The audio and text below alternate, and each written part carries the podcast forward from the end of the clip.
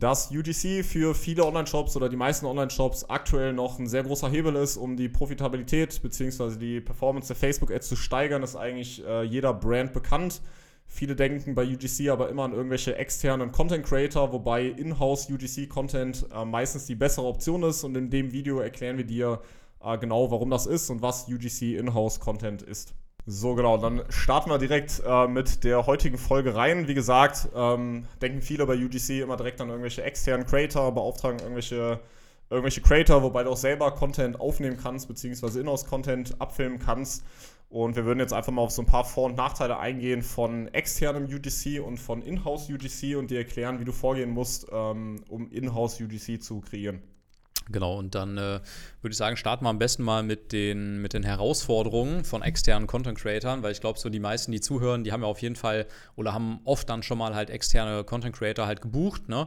Und ähm, deswegen äh, glaube ich, können wir euch damit am besten abholen, wenn wir da erstmal auf die Herausforderungen eingehen, denn ich denke, die, die äh, kennt, äh, kennen, kennen sehr, sehr viele dann einfach aus eigenen Erfahrungen. Ähm, und zum einen ist es halt erstmal so, dass die, ähm, dass die Briefings und Skripte, die man halt schreibt für die Content Creator, äh, sehr, sehr zeitintensiv sind. Ne? Also das äh, wäre jetzt schon mal ein großer Fehler, wenn du keine Briefings und keine Skripte für deine Content Creator schreibst, ja. Äh, wäre schon mal ein Fehler, deswegen solltest du das auf jeden Fall machen. Und genau das kostet halt ähm, einfach relativ viel Zeit, dann halt für jeden Content Creator da Skripte und Briefings zu schreiben.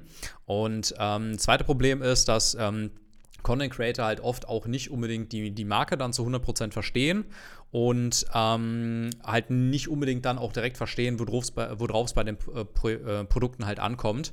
Äh, oder ne, und je nachdem, wie professionell die Content Creator sind, dann halt unter Umständen auch bei der Aufnahme.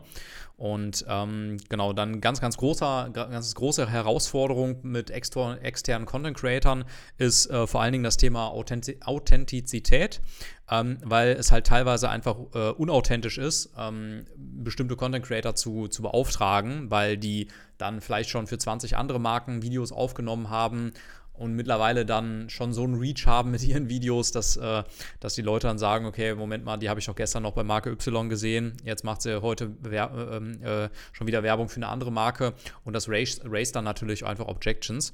Und ähm, dann äh, auch noch ein großer, großer Nachteil oder große Herausforderung äh, bei externen Content Creatern ist dann, äh, dass es natürlich auch relativ viel kostet, ähm, externe Content Creator zu beauftragen. Also je nachdem, wie professionell die dann halt eben sind, irgendwas zwischen 50 und 250 Euro pro Video plus dann vielleicht sogar noch Nutzungsrechte.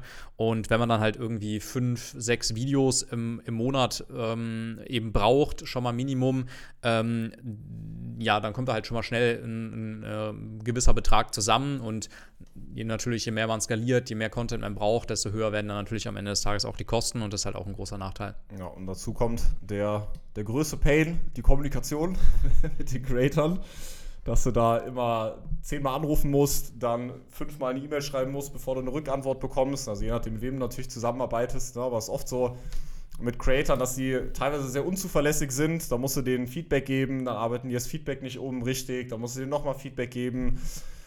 Dann speichern die die Videos nicht ab, dann wird irgendwie ein Video vergessen beim Abspeichern. Das ist ja der typische UGC-Struggle. Mhm den du wahrscheinlich auch kennst, außer du nutzt jetzt irgendwelche Plattformen wie Speakly und da ist dann halt der Struggle hauptsächlich einfach der Preis, weil du halt ein kurzes Video bekommst für recht viel Geld. Vielleicht die Qualität dann. Ne? Ja, genau, und die Qualität gegebenenfalls.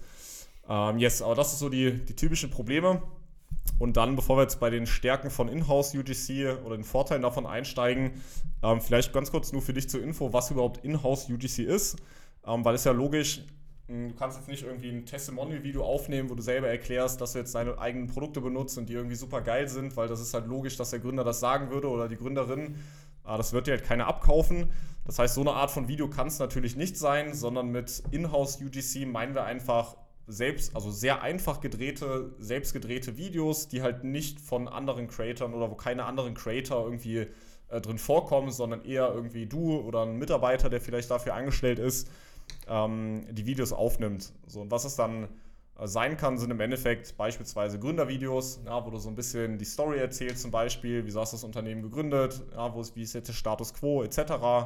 Ähm, Straßenumfragen, da ist jetzt gerade zum Beispiel im, äh, im Food-Bereich äh, üblich, dass man das machen kann, dass du rumgehst, Leuten irgendwie äh, dein, dein, dein Food quasi oder dein dein Lebensmittel zum Probieren gibst und dann die Reactions quasi abfilmst, dann irgendwelche Behind-the-Scenes-Videos, ja, wo du durchs Lager läufst, irgendwelche Produkte vorstellst, zum Beispiel, ja, eine Kollektionsvorstellung machst oder auch irgendwie, wie du, keine Ahnung, Bestellungen verpackst, ja, also so ein Prozess von der Nutzer, Bestellung kommt rein, bis du verschickst es dann. Also das sind alles so UGC-Videos, die funktionieren auch. Äh, muss ja nicht immer so ein typisches Testimonial-Video sein und die kann man, kannst du halt selber aufnehmen, beziehungsweise die könnte ja sogar gar kein anderer Creator aufnehmen. Aber genau, und das ist halt dieser Inhouse-UGC, den wir quasi meinen. Genau, und ich denke, jetzt äh, weiß jeder, worum es geht. Deswegen können wir dann einmal zu den Vorteilen von Inhouse UGC kommen. Und ähm, der erste Punkt, worauf wir eingehen wollen, ist, äh, dass es natürlich dann liegt auf der Hand, günstiger ist, ähm, diese Videos selber aufzunehmen, ähm, als dann halt Content Creator zu beauftragen, weil es sich halt einfach nichts kostet äh, in dem Sinne, außer halt äh, praktisch Zeit, ähm, die, die Videos aufzunehmen. Und das, äh, genau, kommen wir im Prinzip auch direkt schon zu Vorteil Nummer zwei, der hängt damit ein bisschen zusammen. Du kannst dadurch halt praktisch einfach eine sehr, sehr hohe Schlagzahl äh, bei deinem Content, den du testest, einfach fahren, weil du ja praktisch einfach theoretisch jeden Tag ähm, neue Videos aufnehmen kannst, die dann getestet werden. Ähm, und diese hohe Schlagzahl kannst du halt dann in Anführungszeichen nur fahren, weil, weil es dich halt nichts kostet. Ne?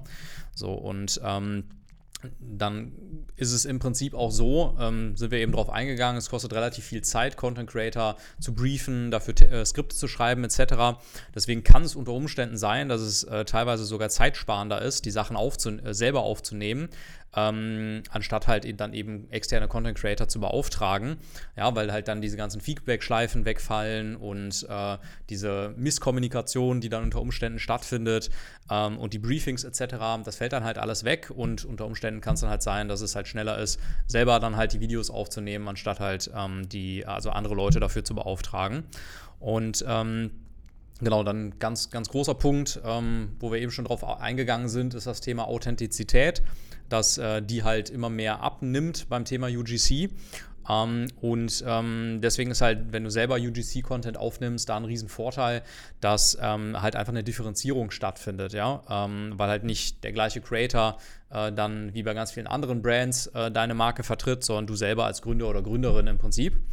Und ähm, dadurch hast du halt auch einfach einen, einen bestimmten Wiedererkennungswert, ne? dass wenn Leute immer und wieder Anzeigen mit derselben Person angezeigt bekommen, dass äh, die sich da vielleicht auch einfach an die Person äh, erinnern und ähm, dich dann natürlich auch einfach mit ihrer Marke identifizieren. Und da findet dann halt ein größerer Wiedererkennungswert statt, als ähm, wenn äh, ja da praktisch einfach immer unterschiedliche Leute gezeigt werden. Ne?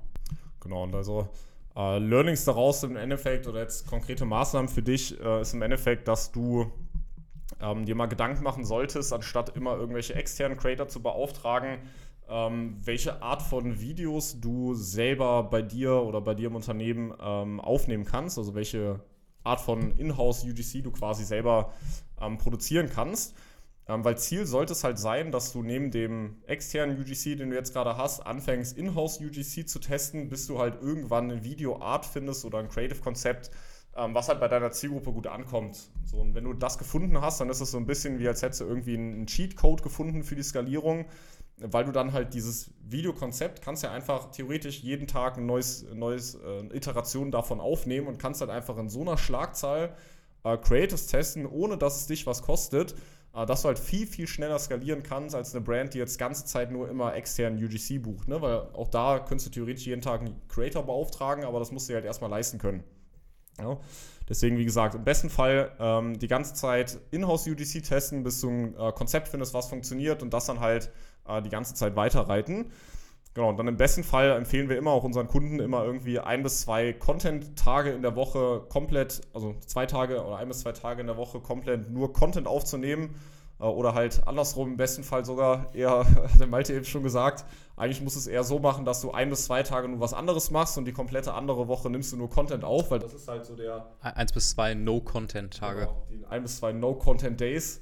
Äh, weil das halt eigentlich so das mit Abstand Wichtigste ist, was ein Online-Shop-Betreiber oder eine E-Com-Brand machen kann, ist halt Content aufzunehmen die ganze Zeit, weil das ist halt der Motor für die Facebook-Ads, für organisches Wachstum, für egal auf welchen Kanälen, TikTok, äh, Instagram, das ist halt eigentlich so mit Abstand das Wichtigste, was du machen kannst. Deswegen im besten Fall Content-Tage einführen oder No-Content-Days. Und dann, äh, genau, sollte das nochmal deutlich schneller funktionieren mit der Skalierung. Und dann hoffe ich, hat die Folge dir äh, bis hierher erstmal gefallen. Und wenn du dich jetzt fragst, okay, wie könnten denn so Inhouse UGC-Videos für mich aussehen, für meine Brand, dann äh, klick gerne einmal in der Videobeschreibung auf den Link, geh auf unsere Webseite, trag dich einmal ein für einen kostenlosen Werbeaccount-Audit, dann schauen wir uns einmal an, ähm, was bei dir bisher funktioniert hat, was nicht so gut funktioniert hat, arbeiten dann gerne auch einfach mal ein paar äh, Inhouse-UGC-Ideen aus, würden die dir dann in einem Werbeaccount-Audit vorstellen, gehen alle anderen Kennzahlen im Werbekonto mal mit dir durch und erklären dir, äh, was genau angepasst werden müsste, um deine Profitabilität zu steigern und dann im Endeffekt auch weiter skalieren zu können. Äh, genau, und ansonsten, wie gesagt, hoffe ich, hat die Folge dir gefallen und dann hören wir uns in der nächsten Folge wieder.